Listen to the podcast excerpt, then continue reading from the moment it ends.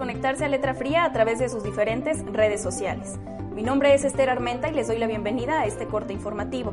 Hoy es lunes 6 de abril y esto es lo que tienen que saber sobre coronavirus para estar informados. Sabemos que oficialmente hoy comienzan las vacaciones de Semana Santa y Pascua. Sin embargo, a diferencia de otros años, tu descanso deberá ser nuevamente en tu casa.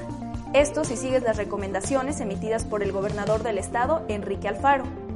Durante esta temporada, destino predilecto es la Costa Alegre de Jalisco, pero debido al cierre temporal de sus playas en los municipios de Cihuatlán y La Huerta, los vacacionistas no podrán asistir a estos lugares debido a que el pasado primero de abril los presidentes municipales de ambos municipios dieron a conocer esta noticia.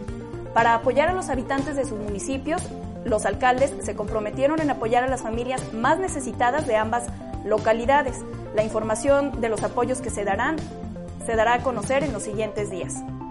Hasta la grabación de este video, 2.143 mexicanos han sido detectados con COVID-19, de los cuales 123 pertenecen al estado de Jalisco. De ellos, solo 24 han necesitado ser hospitalizados. Como hemos reportado en otros momentos, empleados del sector salud reportan que existe insuficiencia de herramientas para llevar a cabo su trabajo. Tal es el caso de personas que se dedican al sector salud en el Hospital Regional de Autlán en donde se reporta que no existen insumos suficientes para llevar atención de calidad a los habitantes, por lo que invitan a la población de la región a hacer donativos en cubrebocas N95, guantes y otras herramientas esenciales para llevar a cabo la atención de personas sospechosas con COVID-19 y quienes en su momento resulten portadoras del virus. Si ustedes quieren conocer más información sobre este y otros temas, no olviden visitar el sitio oficial de Letra Fría y sus redes sociales, ahora también por Spotify.